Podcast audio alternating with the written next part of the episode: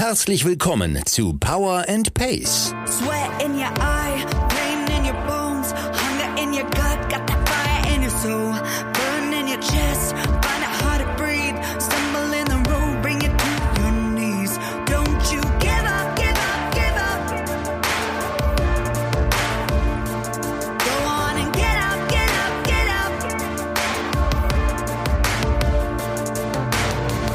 Wir machen euch fit für die Saison. Mit Trainingsplänen und allem, was ihr braucht, um im Triathlon erfolgreich zu sein. Liebe Allrounder, Champions, Finisher, Racer und Qualifier.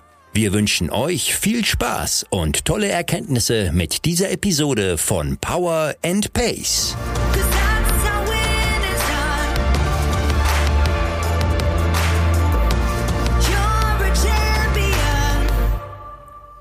Moin und willkommen zurück zu einer neuen Podcast-Folge Power on Pace Triathlon Training. Meine Stimme dürftet ihr mittlerweile kennen, zumindest die meisten von euch. Ich bin Jule Bartsch, Teammanagerin von Power on Pace. Und mit mir heute mal virtuell vor Ort, frei nach dem Motto Safety First, ist euer Coach Björn Geßmann. Moin Björn, da haben wir beide endlich mal wieder das Vergnügen. Ich so freue mich. spontan. Moin Jule, moin an alle da draußen. Herzlich willkommen zum äh, quasi Trainingsplan-Briefing für den Februar. So sieht's aus, genau. Und damit steht auch das Thema. Ähm, ich steige direkt mal ein.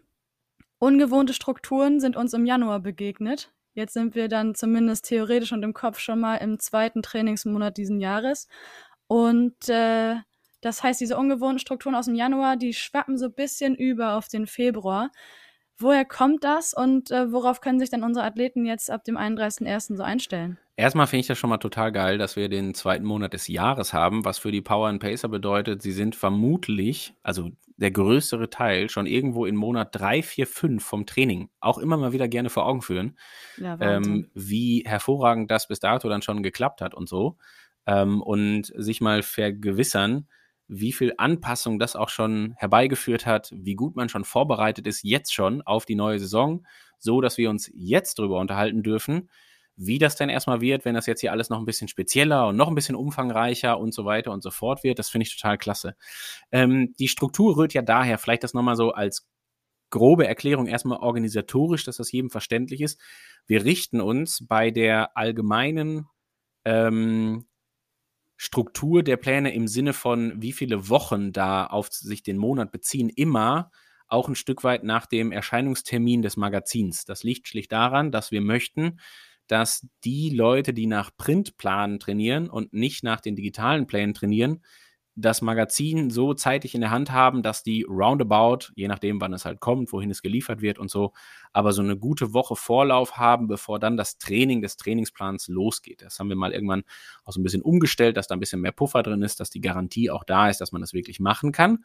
Und deswegen ist immer so ein Stück weit quasi die Anzahl der Wochen, wie wir es jetzt im Januar gesehen haben, zum Beispiel waren es da fünf Wochen. Das haben wir deswegen gemacht, weil wir dafür sorgen wollten, dass äh, die Printleser so lange versorgt sind, bis dann das Februar-Magazin erscheint und da immer noch genügend Puffer drin ist.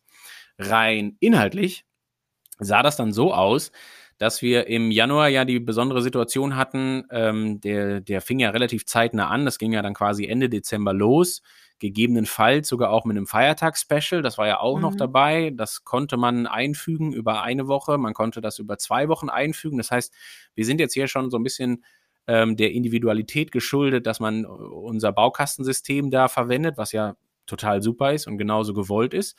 Und dann war es auch so, dass der Januar ähm, angefangen ist Ende Dezember, losging mit drei Belastungswochen, eine Entlastungswoche hatte und dadurch, dass es dann über fünf Wochen ging, schloss sich quasi die erste Belastungswoche des, des nächsten Trainingsblocks, ich will es jetzt mal gar nicht mit Monaten beziffern, an. Das heißt, der Februarplan, der startet jetzt auch so, dass wir uns da quasi in der zweiten Belastungswoche befinden, eine dritte Belastungswoche on top kommt und wir ja dann auch schon wieder, und das ist ja auch ganz charmant, auch das wieder vor Augen führen, schon wieder in einer Art Testphase sind, die wir dann, die wir dann anstreben werden. Ähm, und diese Testphase, die kennen die meisten Power and Pacer schon von Anfang Dezember. Und die ist ja letztendlich immer so ein Stückchen dafür da, dass wenn Anpassung passiert ist äh, und man Fortschritte gemacht hat im Training, dass man die auch erkennt und die Erkenntnisse dann entsprechend auch in das weiterführende Training einbringt und da zum Beispiel die Trainingsbereiche dran anpasst. Und ähm, diese Testwochen, also in Form von drei einzelnen Tests für Radschwimmen, Laufen, die finden dann wieder innerhalb der letzten zwei Wochen des Februarplans statt. Und noch schöner wird's jetzt, wenn man sich dann auch noch vor Augen führt, dass es ab dann speziell wird, weil diese Testphase äh, im Februar ist letztendlich das letzte Mal, dass die Trainingspläne in Anführungsstrichen noch allgemein sind und noch kein spezifisches Wettkampfziel oben drüber stehen haben. Ab März einschließlich gehen wir dann hin und differenzieren bei den Plänen nach Wettkampfziel, was jetzt vielleicht heißt, dass wenn man im September einen Wettkampf macht, dann wird sich das vielleicht noch nicht großartig unterscheiden von einem Plan, der im August wäre. Das vielleicht mhm. nicht, aber ich sag mal, gerade so alle die, die dann in Gedanken so Richtung äh, vielleicht sogar auch schon Südafrika, Lanzarote, auch Hamburg ist ein relativ frühes Rennen dieses Jahr und so weiter. Die finden sich da wieder und die können dann letztendlich die spezielle Wettkampfvorbereitung nehmen, ohne dass sie für ihren Hauptwettkampf anfangen müssen, irgendwie selbstständig den Trainingsplan umzumodeln, sondern der ist dann passend schon geschnürt. Und ja, ich sag mal, die Power and Pacer, die schon letztes Jahr dabei waren, die kennen das ungefähr, wie das dann aussieht und wie das läuft, ähm, wie sie, wie die Struktur auch aufgebaut ist. Und ja, das ist so der grobe Überblick. Das ist vor allen Dingen organisatorisch. Inhaltlich, wie gesagt, ähm, haben wir jetzt nochmal eine richtig schöne Belastungszeit, wo wir auch die Umfänge nochmal ein bisschen nach oben schrauben, auch schon im Vergleich zum Januar. Und dann nähern wir uns ja schon so langsam, aber sicher wirklich auch so dem, dem vermeintlichen Frühjahr. Also das finde ich halt so schön an diesem Ausblick jetzt gerade. Wir reden über einen Februarplan. Wenn der rum ist, haben wir fast schon März. Also ihr, ihr, ihr schnuppert schon die Frühlingsluft jetzt gerade. Ja, kurzer Abriss. Ich würde fast sagen, das war's für heute. nee, aber lass uns mal direkt anknüpfen an die, an die, ich habe die hier so liebevoll Testwochen genannt, weil ich finde es schon faszinierend. Du sagtest ja, wir steigen ein mit Belastungswoche 2, es folgt die äh, Belastungswoche 3 dann im Februar, bevor gar nicht so richtig die Entlastungswoche winkt, sondern eben eher ein Test nach dem anderen in allen drei Disziplinen. Und ich habe mich gefragt, ähm, bevor wir auf die Tests jetzt im Speziellen zu sprechen kommen, wie kann man denn als Athletin und Athlet von uns trotzdem zwischen diesen Belastungswochen und den einzelnen Leistungstests noch irgendwie gut und schnell regenerieren? Das ist, also man muss immer dazu sagen, dass ähm, wenn das, wenn ich von Testwochen spreche, dann ist das, sind das ja letztendlich die Leistungstests, die am Ende für die Anpassung im Training sorgen sollen. Und die dürfen ruhig ein sage ich mal, kleines bisschen aus dem Training herausgemacht sein, um es mal so zu sagen. Also mit anderen Worten, den anstehenden 10-Kilometer-Lauf, den man dann macht, den bereitet man vielleicht etwas anders vor als das äh, sportliche Highlight des Jahres, wo man dann natürlich schaut, dass die Taperphase besser ist, dass man noch besser regenerierter einsteigt und so weiter und so fort. Das liegt schlichtweg alleine schon daran, dass man sich immer überlegen muss, dass natürlich jegliche Anpassung, die da stattfindet, auch im Training passieren wird. Also die Ableitung der Schwellenintervalle fürs Radfahren, die werde ich auch im Training mhm. machen später. Da gehe ich auch nicht hin, dass ich vor jeder Einheit irgendwie perfekt ausgeruht sein will.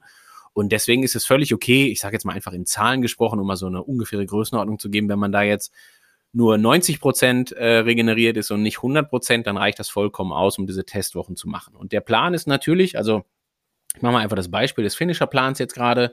Der hat anstehen, dass am äh, Samstag in der dritten Woche, der Januar hat, äh, Entschuldigung, der Februar hat vier Wochen, glaube ich, ne? Genau, 19. Am, Februar. Richtig, am Samstag in der dritten Woche steht der 10-Kilometer-Lauf, der Testlauf für die Finisher an.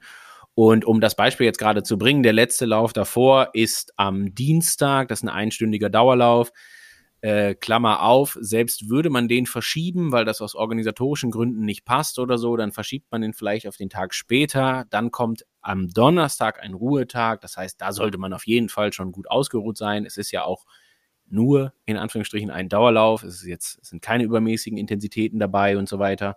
Bevor dann am Freitag kein Lauf ansteht, sondern eher eine moderat intensivere Radeinheit und eine Schwimmeinheit, sodass man dann am Sonntag, äh, Samstag, Entschuldigung, bei den entsprechenden quasi 90 Prozent Regeneration der Laufbeine sein sollte und dann da einen ordentlichen Zehner in den Asphalt oder den oder den, den, was auch immer was brennen kann, auf Asche mhm. brennen kann.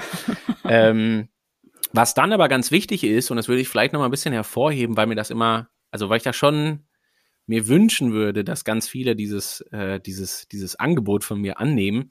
Was ich dann ganz hervorragend finde, ist einen 10-Kilometer-Lauf zu machen und sich irgendwann zeitnah an dem Tag nochmal so eine Dreiviertelstunde, Stunde, so steht es auch im Trainingsplan, auf die Rolle zu setzen und einfach eine ganz lockere Runde zu pedalieren. Also nach dem Zehner gerne das alkoholfreie Weizen kurz einmal trinken, die Kohlenhydratspeicher vielleicht mit irgendeinem Mittagessen oder sowas wieder auffüllen, je nachdem, wann der Lauf so stattfindet.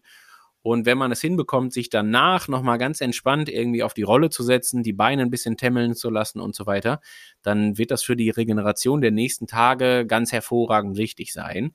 Und deswegen steht es auch so da drin. Also da wirklich auch so ein bisschen drauf achten, dass man auch da natürlich, auch wenn es jetzt kein Hauptwettkampf ist, aber vielleicht so hingeht, dass man sagen kann, wir machen das aus dem Training raus, wir wollen danach aber auch weiter trainieren. Also so ein 10-Kilometer-Lauf, das darf jetzt nicht so sein, dass der jetzt irgendwie hier drei Trainingswochen affektiert, weil, mhm. ähm, sondern das soll dann gerne so sein, dass man sagen würde, okay, danach setze ich mich nochmal eine Runde auf die Rolle.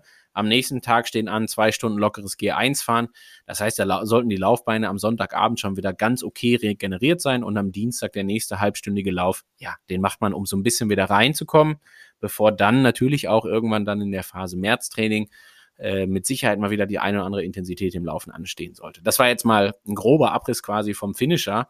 Das sieht natürlich bei all den anderen äh, Plänen ziemlich genauso aus. Also vielleicht jetzt nicht auf die Einheit exakt genau, aber ich glaube, so das Grundprinzip mit ähm, vorher zwei, drei Tage eben nicht gelaufen zu sein, in der Woche vielleicht keine großen Intensitäten gemacht zu haben, danach vielleicht irgendwie ein, zwei Tage auch ein paar lockerere Einheiten in einer anderen Disziplin anstehen zu haben, um also jetzt so die wichtigsten Basics quasi der Regeneration äh, abzureißen in dem Fall. Jetzt habe ich mir gerade gedacht, äh, hören auch Allrounder und Champion beispielsweise zu, die ja auch allein vom Umfang her pro Woche deutlich unter dem Finisher oder unter dem Qualifier liegen. Das mhm. ist auch gut so. Und denken sich, wie jetzt? Zehn Kilometer Lauftest, all out, was ist denn da los? Ich bin noch teilweise vielleicht im Oktober überhaupt erst bei Power and Pace eingestiegen, habe Anfang Mitte Dezember da meinen 5 Kilometer Test erstmal in Asphalt gebrannt oder in Waldboden, wie auch immer. Äh, wo kommen denn jetzt auf einmal die 10 Kilometer her? Aber für die haben wir ja doch noch was anderes vorbereitet, beziehungsweise du. Genau. Ähm, ich glaube, wir haben zwei Kategorien, ne? Die 5 Kilometer laufen, der Champion ja. ist es und der Allrounder ist es, genau, ja. Genau. Ähm, liegt aber schlicht einfach daran, ähm, ich traue jedem Allrounder, der hier seit drei Monaten dabei ist, locker zu, zehn Kilometer am Stück zu laufen. Das ist überhaupt nicht das Thema. Da bin ich mir sehr sicher, dass, funktioni dass das funktioniert und das gleiche gilt für den Champion auch. Die Frage ist so ein Stück weit ähm, nach der Zielerreichung dessen, was wir mit diesen Tests erreichen wollen. Und das ist immer der angesprochene Erkenntnisgewinn. Und deswegen ist es mir ganz besonders wichtig, dass der Allrounder und der Champion auch über einen längeren Zeitraum eine möglichst hohe Leistung abrufen können. So. Und so ein 10-Kilometer-Lauf, der paced sich für gewöhnlich etwas schwieriger. Also wenn dann so bei Kilometer 6 der brutale Hänger kommt und man vielleicht mal sich zwei, drei Kilometer durchschleusen muss, bevor man dann nochmal rausbeschleunigt hinten raus, dann ähm, ist das vielleicht, vielleicht nicht unbedingt das, was wir damit erreichen wollen weil dann eben da auch schon so eine Hängephase dabei ist und weil ich mir nicht sicher bin, ob jetzt jeder wirklich das so exakt mit den zehn Kilometern hinbekommt. Mhm. Ähm, deswegen die Empfehlung für den Allrounder und Champion erstmal im Allgemeinen hinzugehen und die fünf Kilometer zu laufen, weil ja, ist halt schneller vorbei, lässt sich demnach einfacher pacen auf jeden Fall. Sollten sich jetzt unter den Allroundern und Champions wirklich erfahrene Läufer befinden, was ja auch gut möglich sein kann, dass man sagt, hey, ich bin eigentlich mein Leben lang Marathon gelaufen und jetzt wollte ich mal was anders machen, jetzt will ich mal Triathlon versuchen und äh, fange an irgendwie mit dem Allrounder oder Champions Plan und 10 Kilometerläufe mache ich aber jedes Jahr sowieso sechs Stück, äh, dann gerne auch den Zehner laufen. Also das ist mhm. natürlich dann so eine äh, Vakanz, die man da selber einbauen kann, wo man sagen kann, naja, dann, also ich kriege auch zehn hin und ich kriege die auch gut gepaced und so. Das kann am Ende jeder für sich selber entscheiden. Ähm, Grundsätzlich muss man sagen, wenn wir voraussetzen, dass das Pacing richtig, richtig gut funktioniert, sind 10 Kilometer immer schöner, weil aussagekräftiger als 5. Aber um sicherzustellen, dass für den Allrounder und Champion das Pacing gut funktioniert, hätte ich es gerne auf 5 Kilometer. Aber so, und jetzt genau die Erklärung, um jedem klarzumachen, dass er für sich selber jetzt gerade einordnen kann, will ich eher die 10 laufen oder eher die 5 laufen? Und das macht man einfach genau von diesen beiden Faktoren abhängig. Wenn der 5 Kilometer Lauf im Dezember gut geklappt hat, für den Allrounder und Champion dann einfach nochmal machen, hat man auch einen schönen direkten Vergleich, das ist auch schön. Ähm, genau, und dann ist das ganz wunderbar und super. Aber am Ende kann man sich das auch so ein bisschen frei überlegen, wenn die Lauferfahrung schon da ist, dann vielleicht auch gerne auf 10 Kilometer umstellen. Mhm. Jetzt haben wir ja, das haben wir auch im, in der Ausgabe festgehalten, kurz vorher drüber gesprochen, dass du es unter anderem auf den Samstag gelegt hast, damit der ein oder andere vielleicht sogar die Möglichkeit nutzen kann, an einem Volkslauf teilzunehmen. Jetzt äh, möchte ich mich ehrlich gesagt gar nicht weit aus dem Fenster lehnen, weil ich nicht weiß, was pro Bundesland so gilt, inwiefern ja. man das überhaupt machen kann. Ne? Aber wer das, ähm, wer die Möglichkeit hat, ich glaube, da können wir einfach nur empfehlen, nutzt sie oder vielleicht gibt es ja auch irgendwie eine kleine Lauftruppe von fünf, sechs Leuten. Ich habe letztens gesehen, ähm, in der Trainingsgruppe von meinem Vater, da haben die sich alle virtuell quasi getroffen, also die sind alle einzeln gelaufen und haben das halt zusammen in der WhatsApp-Gruppe dann ausgewertet. Also ich glaube, je mehr Motivation ihr euch da von außen holen könnt, desto besser und desto mehr pusht das natürlich auch. Ja, also absolut, man kann, ne, und du hast das völlig richtig gesagt, also wir, wir, wir wollen nicht das Infektionsgeschehen vorantreiben oder wie auch immer. Das, ich glaube, jeder, der uns hier seit äh, einigen Tagen zuhört, weiß, wie da unsere Einstellung zu ist. Ähm, nichtsdestotrotz liegt das vor allen Dingen auch an einem Samstag, weil ich äh, schon finde, dass man so einen 5 oder einen 10 Kilometer Lauf ja dann doch nochmal ein bisschen anders angeht, wenn man weiß, okay, da wird am Ende eine Zeit gestoppt. Das ja. ist schon nochmal ein bisschen was anderes, als den normal aus dem Training ähm, oder im Training zu laufen. Also wenn ich jetzt sagen würde, lauf 10 Kilometer Grundlagenlauf, dann würde jeder sagen, ja, Mai, ob ich das jetzt äh, abends um, um neun mit der Stirnlampe mache oder das kann ich auch mal morgens um 6.30 Uhr einmal eben wegwürgen, ist auch kein Problem. Auch Alles mit der Stirnlampe. Auch mit der Stirnlampe, genau, die ist jetzt immer dabei quasi. Ähm, da müssen wir uns noch kurz ein bisschen dran gewöhnen, äh, oder dran gewöhnen nicht mehr. Wir können uns das jetzt auch langsam abgewöhnen, aber eben langsam. Denke auch. Ähm, aber morgens um 6.30 Uhr, nachdem ich erst zwei Kaffee getrunken habe und vielleicht noch auf einem Auge nicht gut gucken kann, sollte ich jetzt nicht unbedingt irgendwie die 10 Kilometer durch den Wald Anschlag laufen. Da übersehe ich vielleicht mal eine Wurzel oder so und dann ist genau das passiert, was nicht passieren soll. Deswegen liegt es ja. auf dem Wochenende. Äh, nicht nur für die Option, dass man vielleicht die Chance hat, irgendeinen coolen Volkslauf mitzumachen, sondern vielleicht kann man sich A, in puncto Motivation auch mit jemandem zusammentun, ob das 100 Leute bei einem Volkslauf sind oder ob das ein cooler Trainingspartner ist, mit dem man gerne einfach sich da gegenseitig so ein bisschen motivieren wollen würde, weil vielleicht hat man unterschiedliche Phasen von von, von Hängern äh, während mhm. dieser 10 Kilometer. Deswegen finde ich es immer herausragend, wenn man das mit jemandem zusammen machen kann äh, und B, organisatorisch auch bestmöglich so machen kann, dass das irgendwie natürlich im Hellen passiert, dass man vorher auch in Ruhe gefrühstückt haben kann, dass man danach sich vielleicht noch ein bisschen Zeit zur Verdauung gibt und so weiter, bevor man dann diese zehn Kilometer angeht, dass man danach auch vielleicht noch sich eine Stunde ausradeln kann. Und deswegen habe ich versucht, das aufs Wochenende zu legen, damit das irgendwie gut und entspannt funktionieren kann. Und vielleicht da auch, wo wir schon drüber gesprochen haben, ähm, man kann jetzt da getrost auch hingehen und den Tag tauschen mit dem Sonntag zum Beispiel. Also am Sonntag wird in jedem Trainingsplan eine relativ moderate Grundlageneinheit auf dem Rad stehen. Wenn man die vor dem Lauf am Samstag schon machen will, also den Lauf dann entsprechend am Sonntag, dann kann man das eins zu eins tauschen. Dann haben wir immer noch 90 Prozent Regeneration und so weiter vor dem Lauftest. Und dann ist das völlig fein. Das heißt, Wunschvorstellung meinerseits wäre quasi, dass alle Power and Pacer die Chance haben, irgendwann Mitte Februar an einem Wochenendtag bei Helligkeit mit gutem Frühstück und bestenfalls sogar einem coolen Trainingspartner diese fünf oder zehn Kilometer zu rennen. Jawohl, das äh, wünschen wir uns für euch an der Stelle. Timing ist ein gutes Stichwort, ehrlich gesagt. Wir werden natürlich neben dem Lauftest jetzt über fünf beziehungsweise zehn Kilometer auch in den anderen beiden Disziplinen testen, wie ich vorhin schon mal kurz erwähnt habe. Das heißt, es äh, wird sowohl der CSS-Test geschwommen als auch der FTP-Test gefahren. Der kommt Ende Februar auf uns zu, 23.02 spätestens jetzt, wenn ihr die Ausgabe in euren Händen haltet, werdet ihr das sowieso schon lesen können. Den machen wir natürlich wie im Dezember auch ganz groß, live aus unserem Studio und werden uns da noch Kleinigkeiten für euch überlegen. Ähm, ja, das auch ein Highlight wird. Was ich mich allerdings gefragt habe, wie gesagt, Stichwort Timing.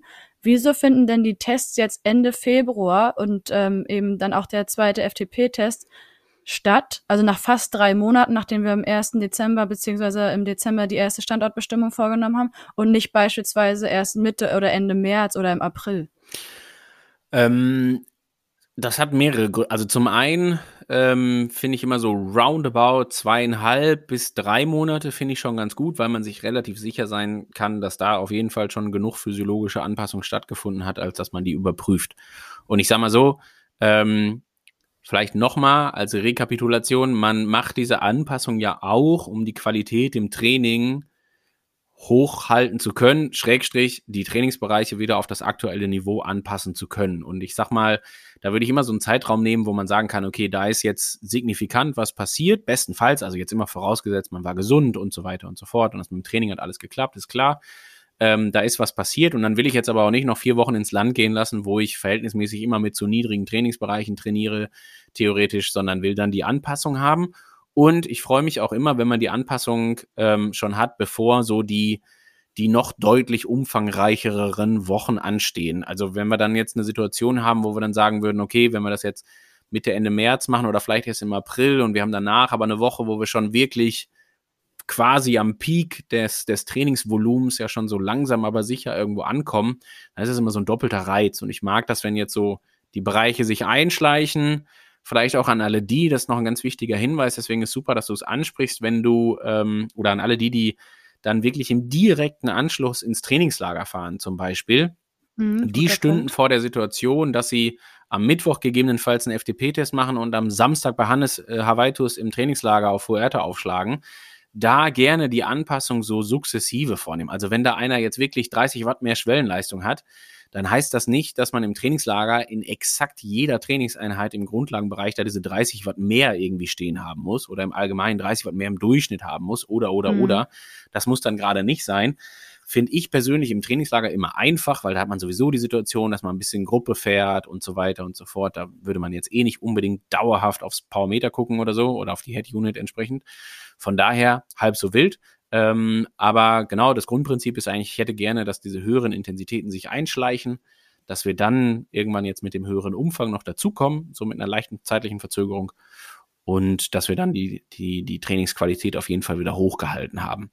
Und im Allgemeinen, vielleicht jetzt auch nochmal organisatorisch, das ist das, also das war jetzt das, die inhaltliche Begründung quasi, ähm, organisatorisch geht das auf jeden Fall dann auch in die Richtung, dass es jetzt irgendwann auch speziell wird. Also wir haben ja schon die Situation, wo man jetzt sagen muss, naja, wenn jetzt jemand wirklich ähm, Ende Februar, also gedanklich jetzt gerade, ne, ist der Februarplan vorbei und dann startet vielleicht wirklich jemand schon auf Lanzarote zum Beispiel oder hat sein, also beim Ironman oder hat seinen Hauptwettkampf auf einer Mitteldistanz in Heilbronn, auch passend, mhm. ne, vielleicht ist das das Highlight für die erste Jahreshälfte, dann ist es nicht mehr lange hin und dann kommt dann sehr zügig auch schon so die Spezialisierung entsprechend auf, zum Beispiel die Power and Pace Trophy ähm, und äh, dann wollen wir da natürlich uns irgendwann vor allen Dingen auf eher Schlüsseleinheiten und so weiter konzentrieren, als dass wir jetzt dann theoretisch auch Trainingszeit in Anführungsstrichen verschwenden würden, äh, weil wir uns regenerieren müssen für einen FTP-Test oder sowas. Ne? Das braucht dann nicht sein, da setzen wir dann alles auf die Karte. Äh, trainieren, trainieren, trainieren. Alles klar. Siehst du, du hast äh, von den Intensitäten gesprochen und das ist mir natürlich auch aufgefallen, als ich mich mit den Trainingsplänen auseinandergesetzt habe. Du hast das Stichwort Übergang 2.0 mhm. mal so im Nebensatz fallen lassen.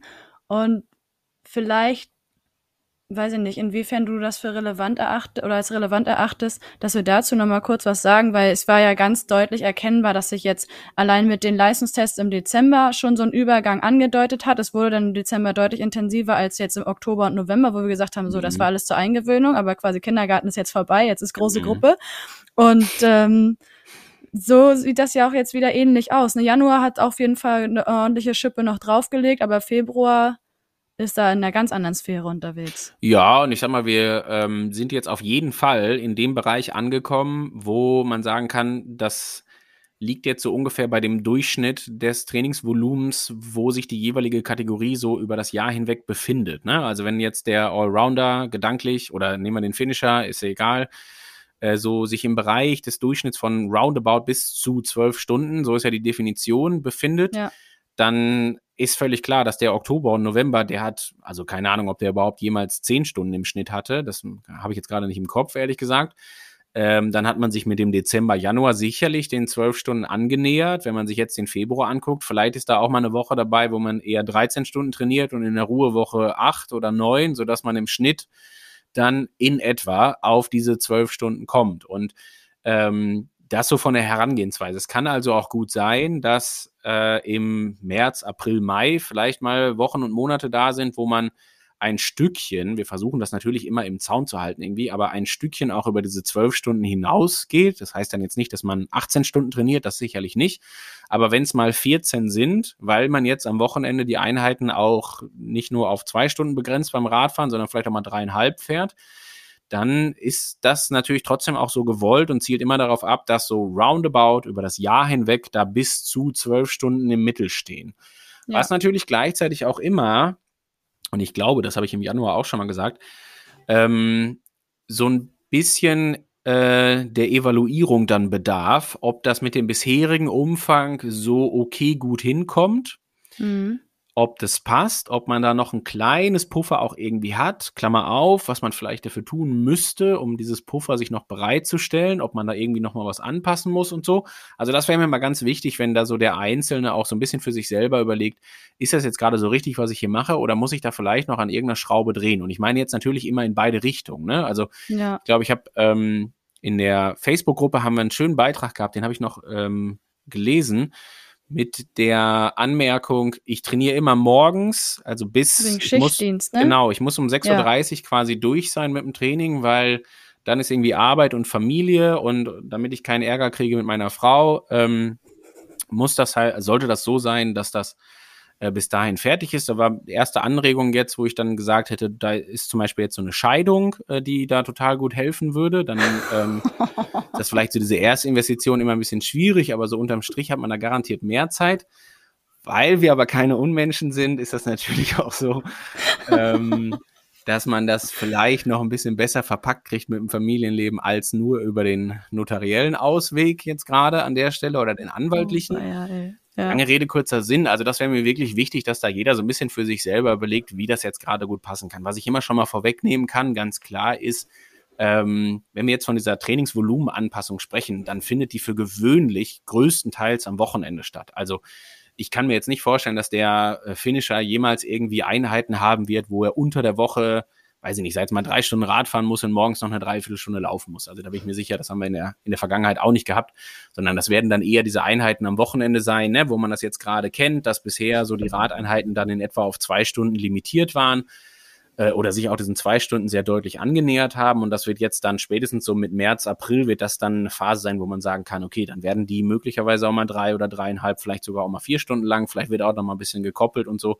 da drauf mhm. und darüber ergibt sich dann so das Volumen. Ne? Also das wird deutlich mehr auf, auf dem Wochenende liegen, als dass wir jetzt, weiß ich, der Finisher wird es nie erleben, drei Einheiten an einem Tag unter der Woche zu haben oder so. Da ist klar, dass das macht keinen Sinn. Das wird nicht realistisch für die Gesamtheit der Masse umsetzbar sein. Ja, siehst du, Radfahren ist ein gutes, mit den Stichwörtern habe ich es heute, ein weiteres gutes Stichwort.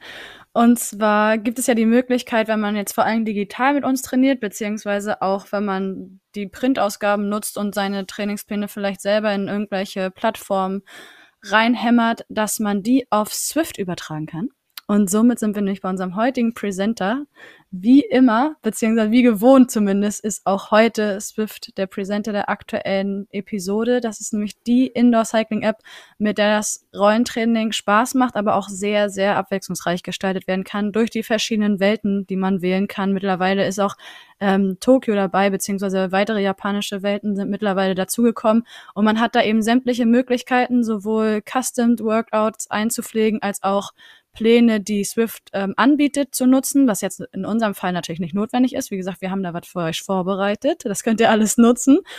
Und ja, wir freuen uns, dass Swift mit dabei ist. Und damit möchte ich auch gleich nochmal kurz auf den FTP-Test zu sprechen kommen. Gar nicht unbedingt inhaltlich, sondern eher organisatorisch, weil auch da werden wir alle zusammen das FTP-Protokoll von Swift fahren über diese eine Stunde 13. Ganz viele von euch kennen das wahrscheinlich schon. Aber wie wir wissen, haben wir auch viele neue Leute dabei. Und wer vielleicht Swift noch nicht ausprobiert hat, kann das vielleicht sogar passend zur FTP-Testwoche machen. Da kann man sieben Tage kostenlos trainieren. Auf swift.com gibt es da die weiteren Informationen. Voraussetzung ist natürlich ein Smart Trainer zu Hause, den man irgendwie mit Bluetooth koppeln kann. Euer Rennrad drauf, und die App und dann geht's ab. Und damit, wie gesagt, sind wir beim FTP-Test. Ich habe vorhin schon gesagt, wir werden ihn groß aufziehen. Ich weiß gar nicht, inwiefern wir jetzt überhaupt schon irgendwas weiter verraten wollen, aber auf jeden Fall können wir sagen, im Hause Spomedes bzw. Power on Pace wird das wieder ganz, ganz groß. Wir senden aus dem Studio und haben uns schon ein paar Sachen überlegt. Die kommunizieren wir mit euch, wenn es soweit ist, aber ich kann nur zumindest für mich sprechen. Ich freue mich da schon wieder drauf, weil das letzte Format, wie wir das so angeboten haben, hat mir richtig Spaß gemacht, so beim Zuschauen. Und die Resonanz in der Community war ja auch entsprechend. Voll. Und dann kommt immer noch hinzu, so geht's mir persönlich immer, das ist ja schon fast so eine Art, jetzt will ich nicht sagen Schlusspunkt, weil das Wetter können wir irgendwie schwierig beeinflussen und so weiter und so fort. Aber für mich ist immer so der zweite FTP-Test so auch ein Stück weit das, oder auch die anderen beiden Tests in Bezug auf Laufen und, und Schwimmen, immer so ein bisschen auch das Ende des Wintertrainings. Ne? Das ist dann so der Moment, wo man sagen kann, okay, wir haben jetzt hier Ende Februar, Jetzt gibt's vielleicht auch mal wieder die Möglichkeit, irgendwann auch mal bei 10 Grad und Sonne draußen zu fahren oder so, bestenfalls. Ja, herrlich. Und äh, das finde ich persönlich daran so cool. Also, dass das halt wirklich dann auch so eine Sache ist, wo man sagen kann, okay, das ist jetzt genau diese, diese mehr oder weniger drei Monate abgegrenzter Zeitraum. Ne? Wir haben einen Test am Anfang gehabt, wir haben danach, also zum Ende eingehabt. Bestenfalls hat sich da auch gut was getan und so weiter äh, wir passen das alles an und jetzt ist Blick nach vorne, ne? jetzt kommen die Monate März, April, Mai, das ist ja schon toi toi toi sollte ja hoffentlich irgendwie, sollten coole Monate sein und das finde ich immer so ah, charmant an der Geschichte, ehrlich gesagt. Ja, absolut. Siehst du, da, wie hast du vorhin gesagt, da, der Frühling ist schon zu duften oder sowas? Man schnuppert die Frühlingsluft. man schnuppert, man schnuppert, ja, ja genau. So, kennst du das, wenn man so die Sonne in der Nase hat, quasi? Ja, also so herrlich, dieses, klar. Mhm. Siehst du? Ist schön, wenn man rausgeht und es nicht mehr so nach Winter Keine riecht, Ahnung, ne? ob wir das hinkriegen, dass im Spomedes-Studio oben dann es auch irgendwie nach Frühling riecht. Für gewöhnlich riecht's da eher immer anders, wenn ich da bin. Nach Sport. Äh, wenn da Leute FDP-Tests machen und so weiter. Aber das, das gehört dazu. Völlig Ich lasse mir was einfallen. Ja, Das kriegen wir schon hin.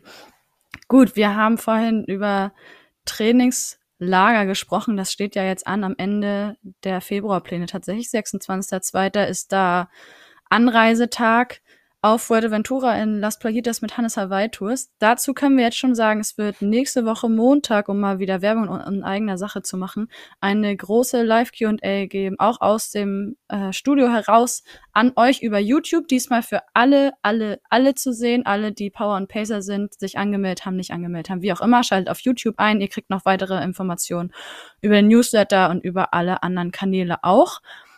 Und Trainingslager war ja auch das Thema, was eigentlich schon in der Community Ende Dezember aufgekommen ist. Also ganz viele Nachrichten haben uns da im Postfach erreicht. Gibt es Pläne? Es wurde ja angekündigt. Wie sieht's aus? Wann kann ich womit rechnen? Ich fahre jetzt Mitte, Ende Januar, Anfang Februar, wie auch immer. Fahre ich acht Tage, zwölf Tage, 14 Tage weg. Was, was könnt ihr mir bieten quasi? Und da haben wir natürlich alle noch so ein bisschen hinterm Berg gehalten, einfach weil wir aus äh, vorherigen Erfahrungen gelernt haben. Wir kündigen erst an, wenn wir es vorliegen haben. wenn und jetzt Corona können wir das auch will, ja. Ganz genau. Und jetzt können wir sagen, es wird was kommen und ich gebe sofort ab an dich. Genau. Ähm, das war bisher meine der, der Inhalt meiner Woche quasi. Also ich habe es ja letzte Woche schon im Podcast mit Frank angekündigt, dass wir das machen und habe gesagt, ich sage jetzt noch kein ganz konkretes Datum, aber die Pläne sind geschrieben, die sind fertig. Ähm, die warten jetzt noch vielleicht ein, zwei, drei Tage bis zur Veröffentlichung, aber dann, äh, genau, dann kann es losgehen. Und ich würde da gerne jetzt hier mal einmal Briefing Teil 2 nach den Februarplänen auch nochmal jetzt wirklich einmal ganz kurz einen organisatorischen Abriss geben. Also, folgendes ist passiert. Es gibt Trainingslagerpläne aktuell in zwei verschiedenen Varianten für fünf Kategorien. Also jede Kategorie hat zwei verschiedene Varianten an Trainingslagerplänen. Diese Trainingslagerpläne gehen entweder über acht oder über zwölf reine Trainingstage. Und reine Trainingstage inkludiert Ruhetage, äh, Klammer auf, ne, zum Training gehört Regenerieren immer irgendwie passend dazu, Mhm. inkludieren aber nicht An- und Abreise. Also machen wir das Beispiel, wenn samstags Anreise ist, wie zum Beispiel bei Hannes Hawaitus in jedem Camp, dann weiß ich, okay, ich muss vermutlich roundabout viereinhalb bis fünfeinhalb Stunden fliegen von Deutschland aus, um auf den Kanaren anzukommen. Danach baue ich mein Rad auf. Ich habe es auch genauso dabei geschrieben im Trainingsplan. Bestenfalls ist der Anreisetag irgendwie gut geeignet, um danach so die Flugbeine so ein kleines bisschen loszuwerden. Also vielleicht einfach mal, wenn man noch Zeit hat, sich irgendwie eine Stunde ganz entspannt einzurollen, äh, das Material zu checken, gucken, ob das Rad funktioniert, ob alle Bremsen passend sind, ob die Laufräder richtig eingespeist sind und so weiter und so fort. Oder ich gehe eine kleine Runde schwimmen oder ich gehe eine halbe Stunde laufen und so weiter. Das ist in dem Falle kein Training, ja, wenn ich das mal so sagen darf. Also das ist halt eher so äh, Beine lockern, aber mehr braucht es dann entsprechend bitte auch nicht sein, weil Mhm. es am ersten Tag dann auf jeden Fall entsprechend losgeht äh, mit einem ordentlichen Trainingsblock. Der hat dann manchmal drei Tage im Block, mal hat er vier Tage im Block, je nachdem, wie lange ich jetzt so entsprechend unterwegs bin. Da ist auch immer mal, sind ein, zwei Ruhetage mit eingeplant und Ruhetage da auch immer bitte bestmöglich nutzen. Also, dass man da wirklich mal die Situation hat, ähm, ja, dass man da auf jeden Fall mal die Füße hochlegen kann. Man kann auch da 20 Minuten ins Wasser gehen, bisschen Brust schwimmen, bisschen die Beine lockern und so weiter. Das ist dann entsprechend kein Training. Aber so eine zweieinhalbstündige Radausfahrt ist jetzt nicht unbedingt äh, zur Regeneration, ne? sondern das wäre dann eher wieder ein bisschen doll. Also da so ein bisschen darauf achten, dass das passt. Wie gesagt, An- und Abreise sind nicht inkludiert. Und die Pläne sind aber gleichzeitig immer so gebaut, weil ich ja nicht müde werde zu betonen, wie wichtig so Vor- und Nachbereitung von einem Trainingslager sind. Ist es natürlich auch so, dass wir ähm, für die Power and Pacer da draußen die Vor- und Nachbereitung des Trainingslagers mit in diesen Plan gepackt haben. Ich mache ein Beispiel. Mhm. Die achttägigen oder trainingstägigen, so muss man es ja schon fast sagen, Pläne sehen so aus, dass die erste Woche so eine Woche ist, eine Mischung aus quasi gut regenerieren, aber auch ein bisschen schon mal vorbereiten aufs Trainingslager. Montag ist Anreisetag.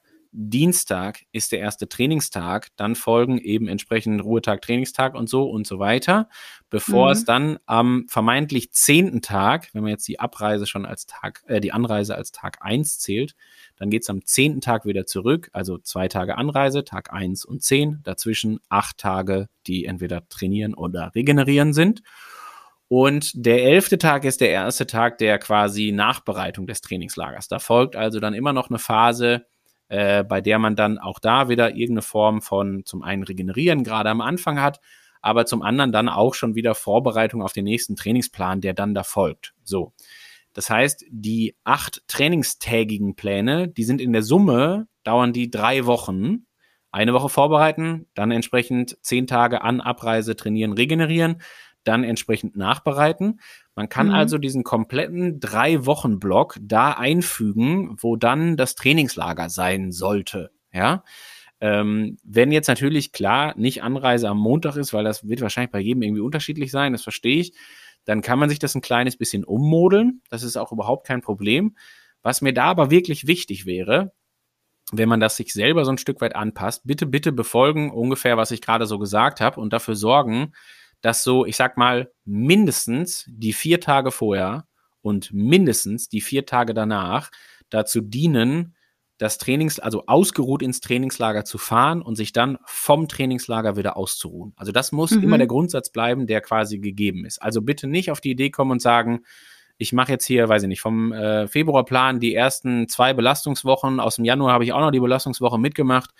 Und der, der Montag danach, das ist dann Anreise zum Trainingslager. Und dann hänge ich nochmal schön zwölf trainingstägiges Trainingslager an. Das geht in die Mhm. Buchse, kann ich garantieren. Und das bitte nicht machen an der Stelle, sondern selbst wenn man das tun würde, also dann auch wirklich mindestens vier Tage Ruhe einbauen, bevor man dann ins Trainingslager fliegt. Ja, also das wäre das absolute Minimum. Mhm. Ähm, vielleicht rein technischer Tipp von meiner Seite. Ähm, ich würde da immer so ein Stückchen empfehlen, dass man, bevor man jetzt irgendwie alle Einheiten rauslöscht, von denen man denkt, dass man die dann nicht mehr braucht, vielleicht schiebt man sich den Trainingslagerplan erstmal irgendwo einfach rein in den, in, nach dem Ende des eigentlichen Trainingsplans, guckt sich dann an, wie der aufgebaut ist und schaut dann, wo die eigene Anreise liegt. Also wenn die nicht am Montag ist, sondern am Samstag, davor zum Beispiel, dann würde das bedeuten, dass man aus der Vorbereitungswoche, so nenne ich es jetzt mal, vor dem Trainingslager, letztendlich einfach zwei Tage rausstreichen müsste.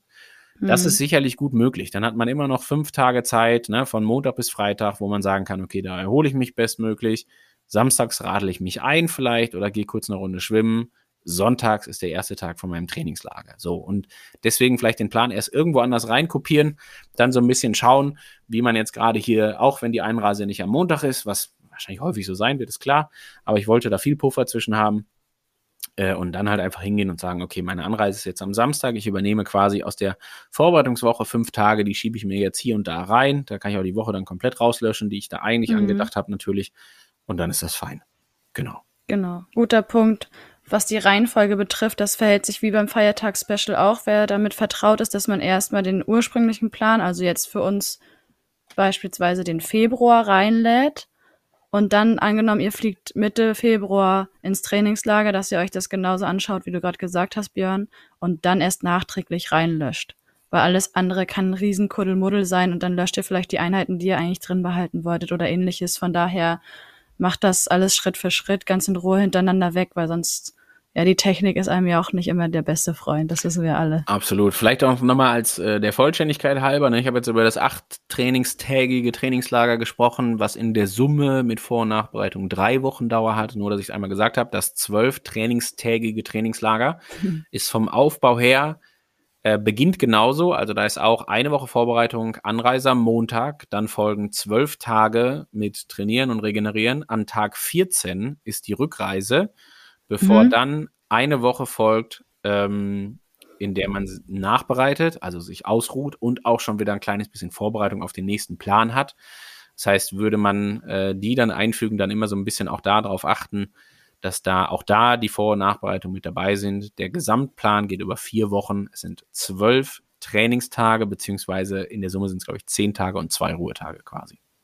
Was mir gerade einfällt, was mache ich denn, wenn zum Beispiel mein Trainingslager-Blog, den ich mir freiwillig in irgendein, in irgendwelche Wochen schiebe, wo es halt gerade passt, wie wir gerade erklärt haben, ähm, wenn der so fällt, dass er quasi mitten in den nächsten Monat rutscht. Das ist völlig okay. Also ich sag mal, das ist dann auch so, wo man dann sagen kann, wenn ich jetzt zwei Belastungswochen schon habe, weil ich jetzt, machen wir jetzt das Beispiel, ne? Ich habe äh, aus dem Januarplan, die letzte Woche ist eine Belastungswoche. Jetzt habe ich den Mhm. Februarplan reingeladen. Der beginnt am, sag ein Datum. 31.01. Danke. So. Gerne. Und ich mache auch davon die erste Woche, aber vielleicht sogar die zweite. Jetzt machen wir es mal ganz extrem. Ich habe also drei Belastungswochen schon gemacht. Ja. ja. So, und ich weiß, okay, äh, ich fliege dann nach diesen drei Belastungswochen habe ich nur eine Woche Zeit und dann fliege ich auch schon wieder ins Trainingslager. Dann die Ruhewoche aus dem initialen Plan rauslöschen und den kompletten vier Wochen Block für das Trainingslager einfügen. So, und dann Ja. ist das völlig fein. Wenn ich zwei Belastungswochen gemacht habe und ich weiß, okay, jetzt Sonntag, zwei Belastungswochen sind rum, den Sonntag drauf fliege ich ins Trainingslager, dann auch den Trainingslagerplan quasi komplett einfügen, den Anreisetag um einen Tag nach vorne ziehen, deswegen aus der äh, Ruhewoche, äh, die da im die Vorbereitungswoche des Trainingsplans ist, irgendwie einen Tag rausstreichen, natürlich nicht die Ruhetage bitte, sondern Mhm. irgendwas rausstreichen, was quasi ähm, jetzt nicht unbedingt der Regeneration dient vielleicht und dann ist fein. Also das klappt immer gut. Da nur bitte, also das ist mir da ganz besonders wichtig, dass man da immer auch so ein kleines bisschen mitdenkt. Ne? Nicht, dass man die Situation hat und sagt, okay, ich mache jetzt hier, deswegen habe ich auch diese Vorbereitungswoche, ist immer mit dabei, dann, dann kann man die auch nicht vergessen. Dann gerät man eigentlich nie in die Situation, dass man sich jetzt fragen muss, okay, ich habe jetzt hier Sonntag, ich habe drei Belastungswochen hinter mir, Mittwoch geht's ins Trainingslager, wo kann ich eigentlich noch regenerieren? Das wäre dann nicht gut. Ne? Also da muss Ja. man wirklich sagen, da bitte auch echt drauf achten, dass es nicht zu doll wird.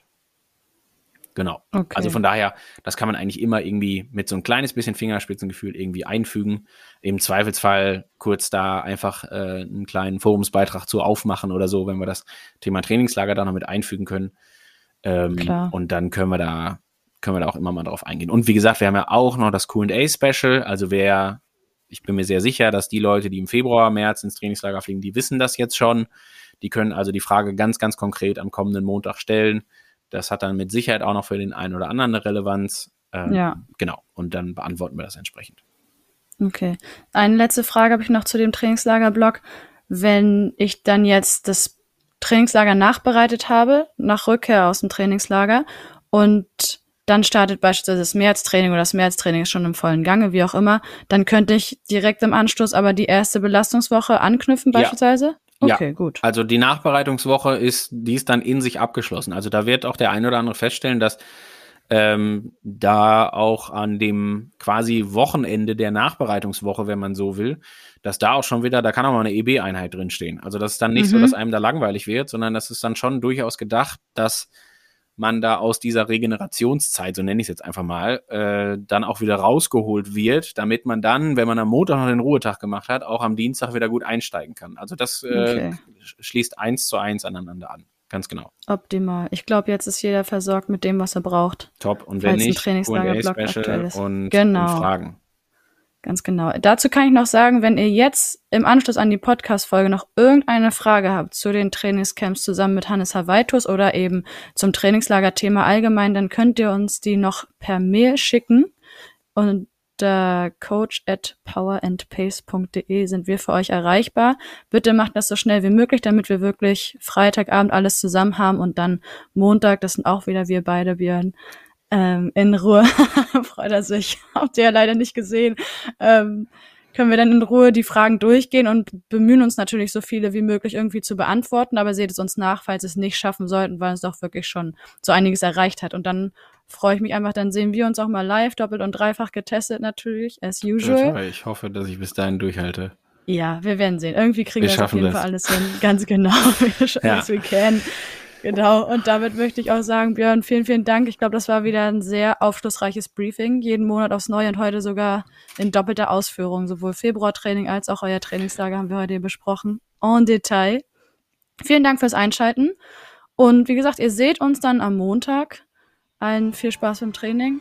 Und Björn, toi, Und toi, toi, bleib gesund. Ich wollte auch gerade sagen, genau, bleibt gesund da draußen und so und viel Spaß weiterhin. Macht es gut. Macht's bis gut. dann. Tschüss. Tschüssi. Sweat in your eye, pain in your bones, hunger in your gut, got that fire in your soul,